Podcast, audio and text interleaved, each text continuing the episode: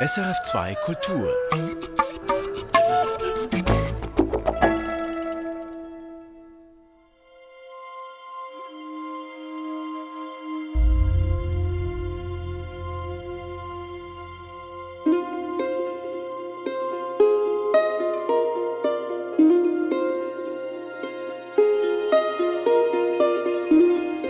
Bei mir hat es mit sehr vielen großen Herausforderungen im Leben zu tun gehabt. Mein Vater war äh, sehr, sehr krank.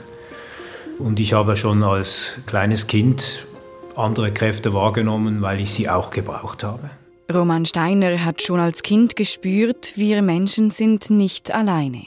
Da gibt es noch andere mitfühlende Wesen, die uns helfen. Er spricht dabei von Geistern. Ich habe sie gesehen, ich habe sie wahrgenommen, auch körperlich. Das heißt, ich wurde in der Nacht zum Teil in den Schlaf gesungen. Dieser Gedanke, nicht alleine zu sein, war für Roman Steiner sehr tröstlich in einer schwierigen Zeit. Ich habe seit diesen vielen Erfahrungen während der Kindheit gesucht nach Antworten, weil ich dann natürlich irgendwann festgestellt habe, hm, die anderen sehen das nicht oder behaupten, sie sehen es nicht oder erfahren es nicht. Und so war ich ein Suchender. Die Suche brachte ihn zum Schamanismus.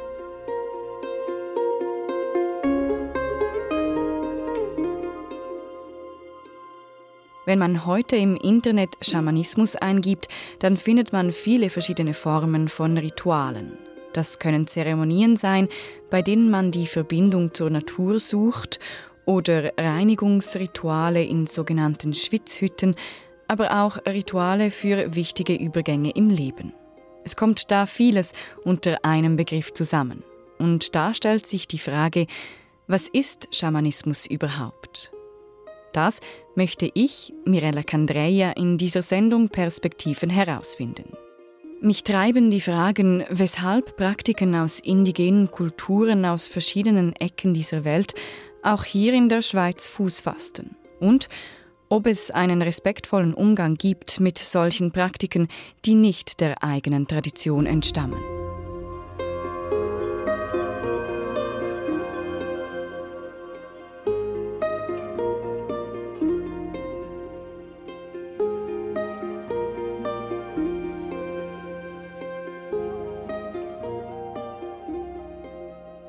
Hauptberuflich ist Roman Steiner Betreuer in der Sozialpsychiatrie, aber er hat noch einen Nebenerwerb. Er bietet schamanische Rituale und Seminare an. Diese Seminare leitet er oft zusammen mit Mar Wieland. Auch sie spürte schon als Kind, dass es da irgendwie mehr gibt. Sie glaubte zu spüren, dass die Natur um sie herum beseelt ist. Ein Schlüsselmoment in beiden Biografien war die erste schamanische Reise also eine Art Trance-Zustand, der durch rhythmisches Trommeln erreicht wird und in dem man dann mit Geistern oder Spirits in Kontakt kommt.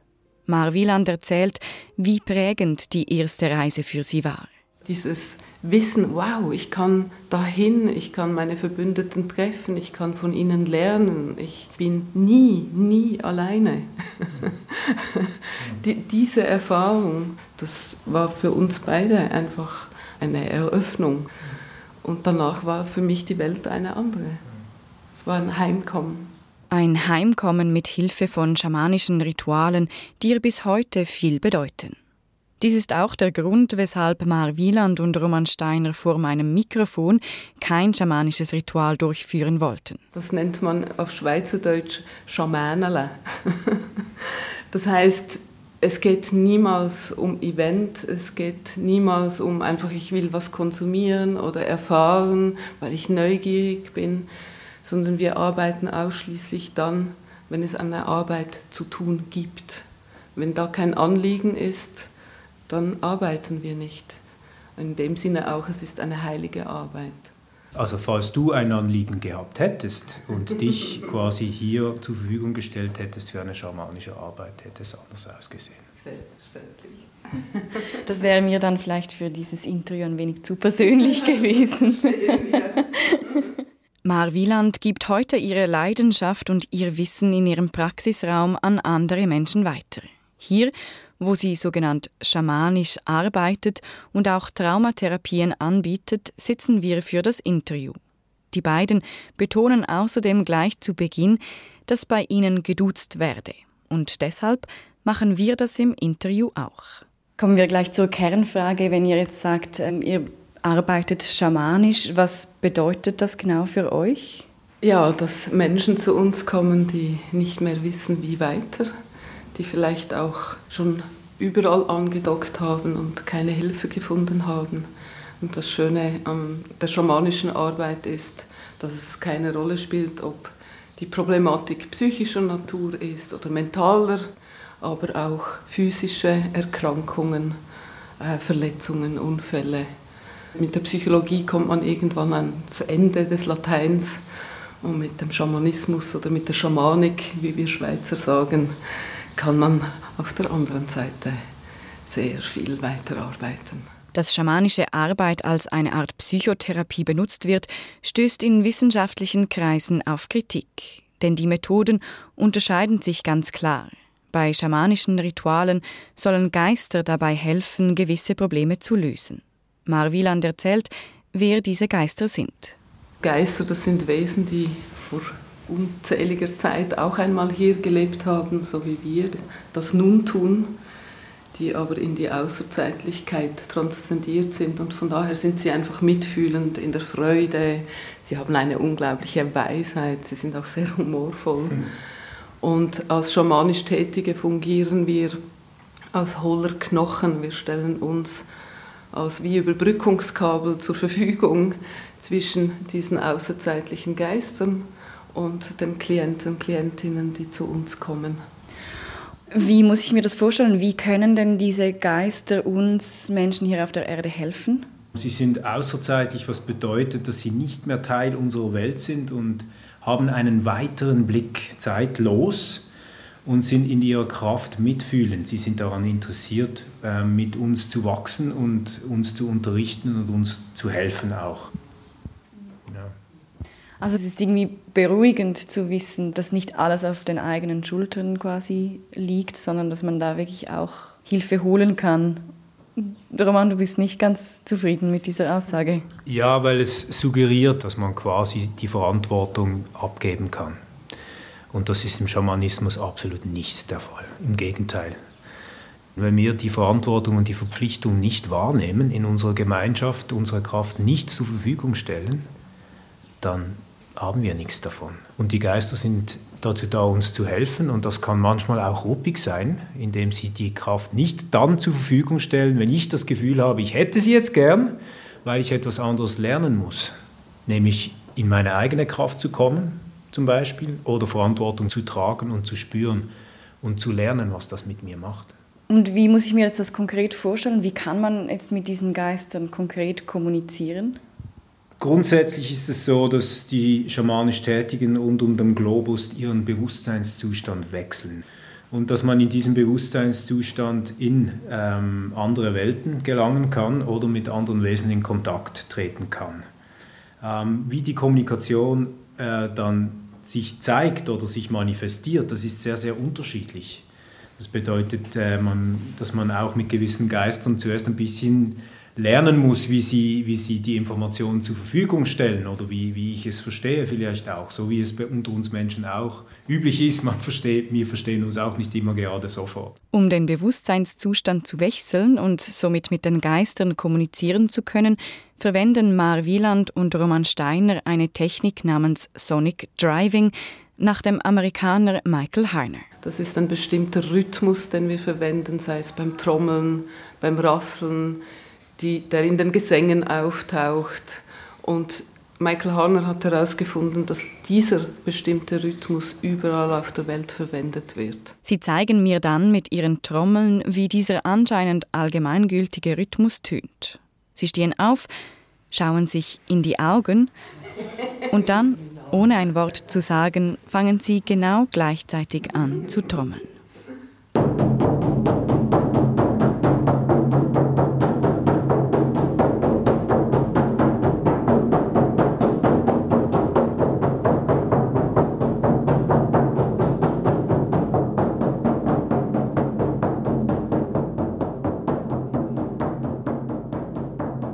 Ist es die Idee, dass das auch alle irgendwie lernen könnten, theoretisch, oder gibt es nur gewisse Menschen, die das, ähm, diese Fähigkeit dazu haben? Also es ist tatsächlich so, dass wir Menschen alle die Fähigkeit haben zu träumen. Das ist ein Zustand, in dem ein Teil unserer Seele auf die Reise geht, um ebenfalls Informationen von den Geistern zu erhalten. Und weil wir diese natürlich angelegte Fähigkeit haben, haben auch alle die Fähigkeit, grundsätzlich das schamanische Reisen zu lernen. Aber auch hier gibt es natürlich Unterschiede äh, verschiedene Lerntypen. Oder ein Beispiel von mir ist, ich habe zum Beispiel mal gelernt, Klavier zu spielen, habe das mit viel Hingabe und Freude gelernt, aber für die Menschen war es nicht so freudvoll, mir zuzuhören. Und vielleicht bin ich deshalb Shamanic Practitioner geworden und keine Konzertpianistin. Also auch da, es hat mit ganz viel Übung zu tun und vielleicht auch ja, Begabung oder ob die Geister wollen, dass man diese Arbeit zusammen und für sie tut. Ich denke, das ist eine Relevanz, die in indigenen Völkern sehr tief verwurzelt ist. Das heißt, schamanisch Reisen oder schamanische Praktiken, Rituale ist ein, ein, ein ich sage ich mal, ein kulturelles Grundkonzept in diesen Kulturen. Das heißt, es ist völlig normal, ähm, Rituale zu machen oder vielleicht auch zu rasten und zu singen und sich in, in die Verbindung mit den Geistern zu bringen. Ob dann jemand noch eine verantwortungsvollere oder verpflichtendere Arbeit bekommt, das entscheiden schlussendlich die Gemeinschaft und die Geister. Das heißt, wenn ich für mich entscheiden will, ich werde jetzt ein großer Schamane in der Schweiz, dann wird das nicht funktionieren, weil es nicht die Idee der Geister und des Schamanismus ist, sich selbst zu erhöhen, sondern zu dienen.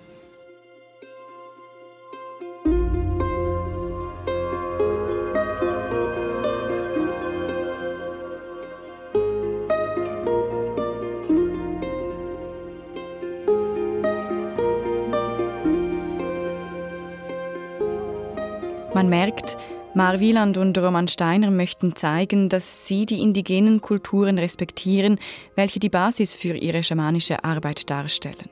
Dennoch ist klar, sie verfolgen eine westliche Form von Schamanismus, eine Form, die zwar auf indigenen Ritualen basiert, aus Sibirien, Süd- und Nordamerika oder auch Ozeanien, aber stark angepasst wurde.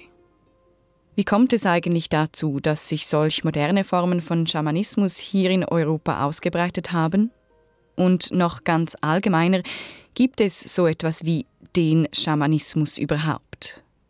Um diese Fragen zu beantworten, treffe ich mich mit einem Experten auf dem Gebiet. Ich heiße Piotr Sobkowiak und ich arbeite an der Universität Bern äh, im äh, Institut für Religionswissenschaft.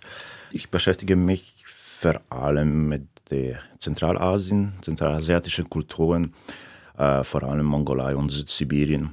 Deswegen eben Schamanismus ist auch dabei. Schon zu Beginn des Gesprächs mit Piotr Sobkowiak wird klar, den Schamanismus gibt es nicht. Es gibt unzählige lokale Eigenheiten. Eigentlich logisch. Praktiken, die unter dem Begriff Schamanismus zusammengefasst werden, findet man fast überall auf der Welt. Trotzdem gäbe es ein paar ganz allgemein gefasste Gemeinsamkeiten, die in den meisten Praktiken vorzufinden seien. Ganz generell, man könnte auch ein bisschen riskieren. Man könnte auch sagen, dass äh, Schamanismus sind äh, Praktiken, die Kontakt mit dem Jenseits ermöglichen. Äh, Im Jenseits wohnen auch die Geister. Und diese Praktiken ermöglichen, mit diesen Geistern sich in Verbindung zu setzen, um, ja, und hier je nachdem, was man braucht. Äh, man könnte sagen, ganz generell Probleme lösen. Und dazu natürlich gehören auch bestimmte Praktiken und vor allem die Praktiken, die mit Trommeln was zu tun haben. Das ist nun sehr vereinfacht gesagt. Um noch ein wenig besser zu verstehen, wie es dazu kam, dass so viele verschiedene Praktiken aus der ganzen Welt heute als Schamanismus gefasst werden, müssen wir in die Geschichte schauen. Und zwar schauen wir nach Sibirien und in die Mongolei, wo das indigene Volk der Evenki lebt. Der Begriff Schamanismus ist im Lauf des 18. Jahrhunderts in Europa popularisiert.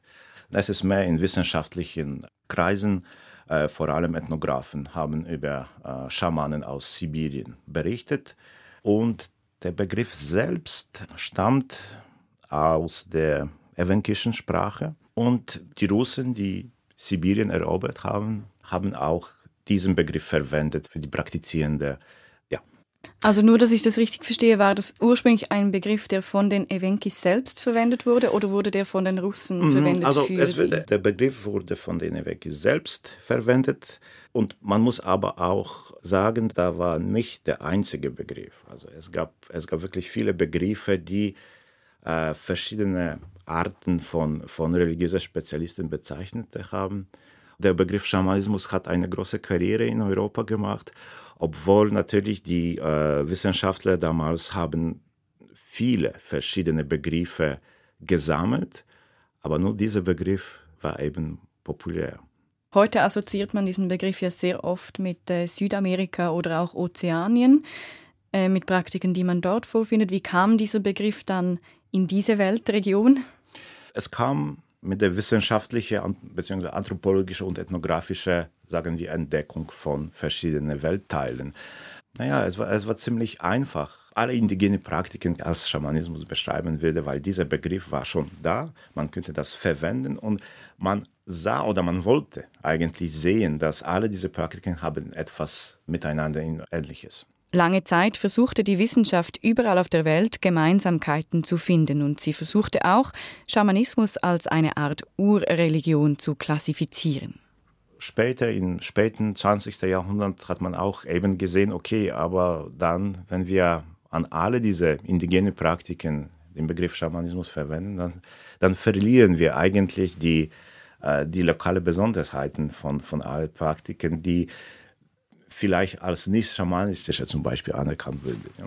Obwohl der Begriff ursprünglich aus dem sibirischen Kontext stammt, gab es in den 1960er und 70er in Nordamerika und Europa einen regelrechten Boom von vor allem südamerikanischen Praktiken. Damals war natürlich Kalter Krieg und man hatte kaum Zugang zu Sibirien und zu sibirischen Schamanismus. Ich würde sagen, deswegen ist eben südamerikanischer, sagen wir, Schamanismus verbreitet und popularisiert und eben nicht sibirischer. Ähm, sibirischer Schamanismus kam erst im 90er Jahren. Nach dem Mauerfall musste Schamanismus auch in Sibirien selbst wiederbelebt werden, denn die Sowjetunion hatte diesen verboten. Bei diesem Prozess gab es auch einen Austausch mit westlichen Praktiken und diese neue Welle von sibirischem Schamanismus schwappte auch nach Europa rüber.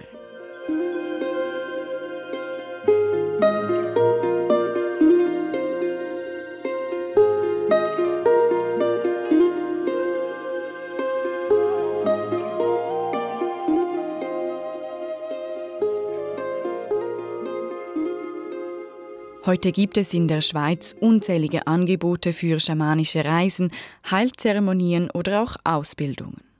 Mitverantwortlich dafür ist der Amerikaner Michael Heiner, der Begründer des sogenannten Core-Schamanismus.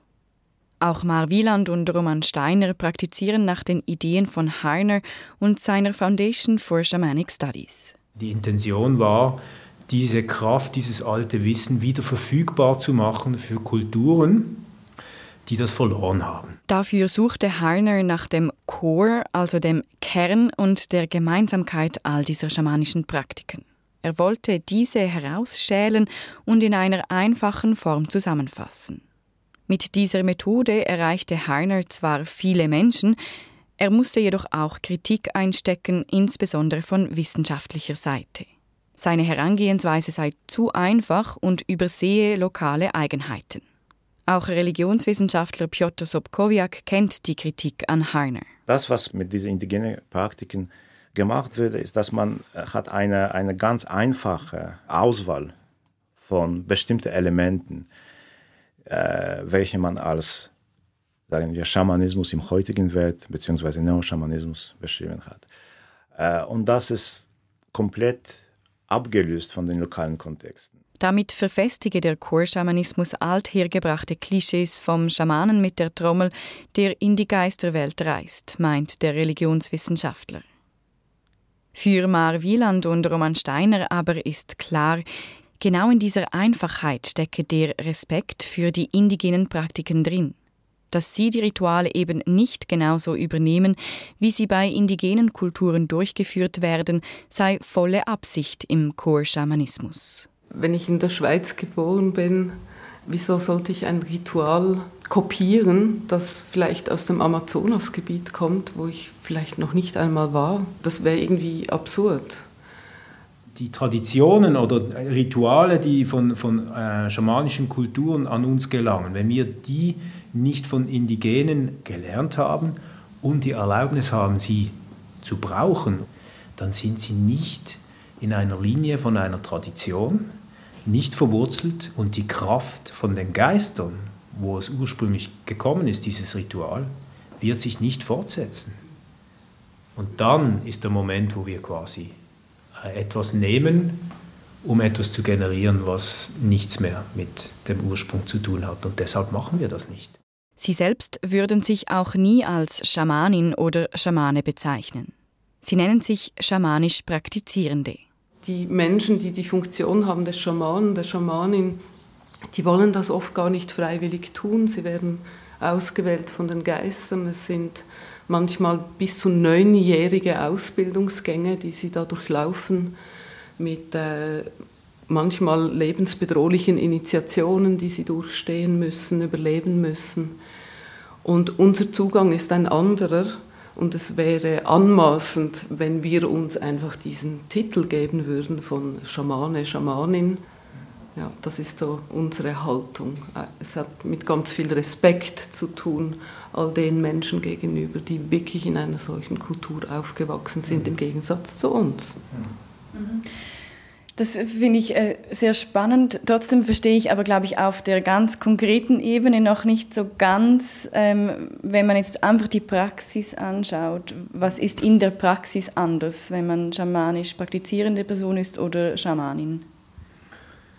Äh, von der Praxis her ist es kein Unterschied, weil die Ausgangslage ist dieselbe. Die Frage ist, was für eine Absicht. Bin ich schamanisch Praktizierender und habe eine Absicht, ich habe jetzt ein Hindernis, eine Herausforderung vor mir und ich brauche da Hilfe, damit ich das wunderbar bewältige, ist das ein ganz einfacher Zugang, der jeder von uns machen kann, wie das in indigenen Kulturen völlig normal ist. Wenn man von den ähm, Titel Schamanen spricht, dann ist die Tätigkeit von der Absicht her eine andere. Weil ich bin nicht für mich und meine Herausforderungen unterwegs, sondern vielleicht für deine oder für die Gemeinschaft. Es geht nicht mehr um mich persönlich. Und wenn man da die Kraft zeigt, da wirklich etwas bewirken zu können, dann bekommt sie diese Form des Titels. Also es ist der Unterschied von der Intention, der Absicht und der Verpflichtung und der Aufgabe. So wie das wir auch kennen, ein Professor in der Wissenschaftlichen hat eine andere Funktion als jemand, der studiert.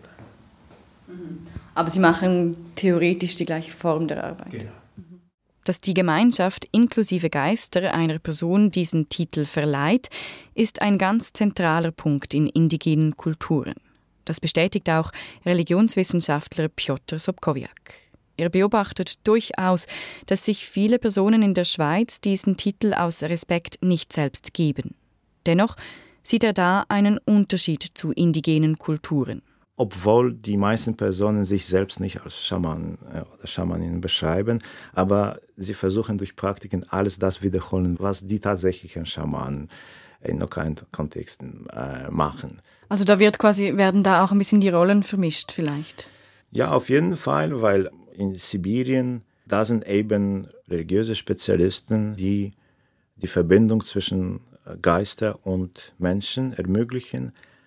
Nur die Schamanin oder der Schaman arbeitet mit Geistern und die normale, sagen wir, normale Leute haben auch ein bisschen Angst. Normale Menschen würden das nicht. Vielleicht ab und zu einfach aus dem Spaß, das kann man finden, dass, dass auch die normalen Leute trommeln ein bisschen und versuchen etwas zu machen, aber nicht so, äh, wie es zum Beispiel jetzt im Westen aussieht, dass man wirklich versucht, diese Praktiken tatsächlich nachvollziehen.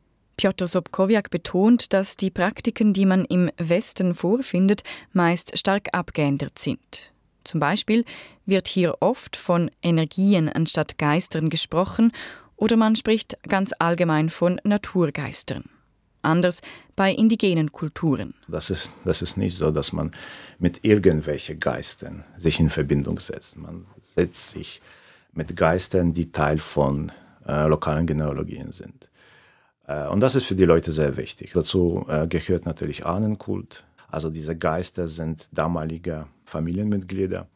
Und natürlich alle diese Elemente sind nicht im heutigen westlichen Schamanismus berücksichtigt. In der Wissenschaft spricht man deshalb heute manchmal von Neoschamanismus, um genau diese westlichen Praktiken zusammenzufassen und diese von indigenen Kontexten zu unterscheiden.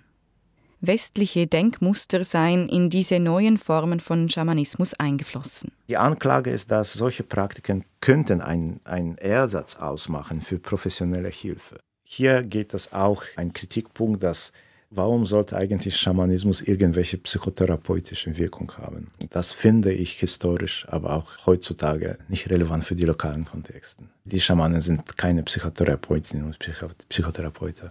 Verstehe ich das richtig? Sie sagen, dass das ist wirklich auch ein wenig eine westliche Idee, dass äh, solch spirituelle Personen eben auch Therapeutinnen ja. und Therapeuten sein können. Ja. Das findet man in den indigenen Kontexten weniger. Auf, auf jeden Fall weniger, obwohl natürlich mit, mit dem heutigen globalen Wert kann man auch so eine Vermischung äh, finden und man könnte sagen, dass Schamanen auch in der Mongolei oder in Sibirien auch eine Art von Psychotherapie ausüben.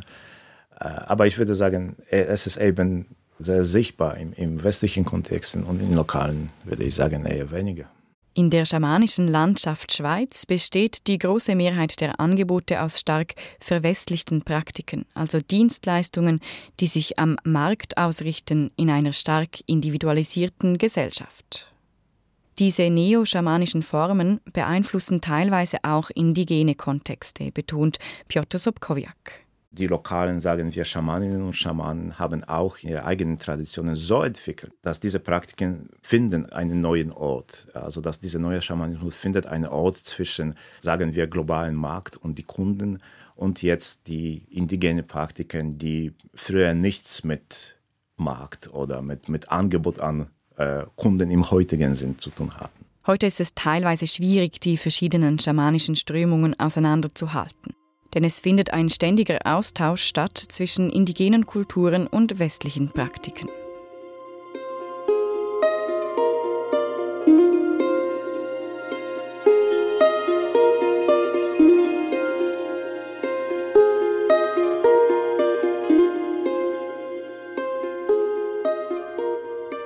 Im Gespräch mit Mar Wieland und Roman Steiner wird mir klar, dass sie sich der Kritik an ihrer Praxis durchaus bewusst sind. Dennoch sind sie überzeugt, dass sie den indigenen Kulturen mit viel Respekt gegenübertreten. Und man sieht ihnen ihre Überzeugung, ihre Leidenschaft und Begeisterung förmlich an. Insbesondere dann, als sie im Interview anfangen zu trommeln.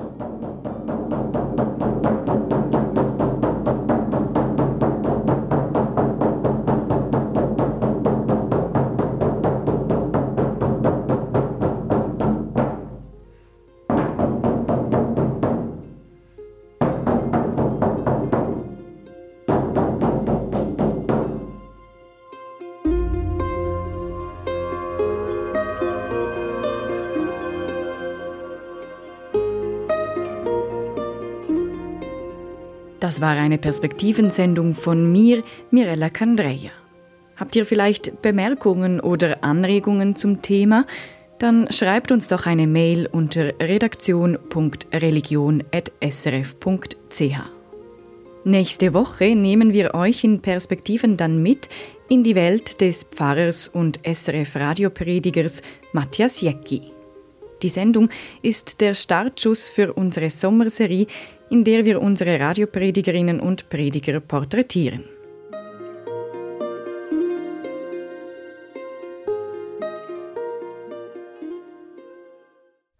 Erfahren Sie mehr über unsere Sendungen auf unserer Homepage srf.ch-kultur.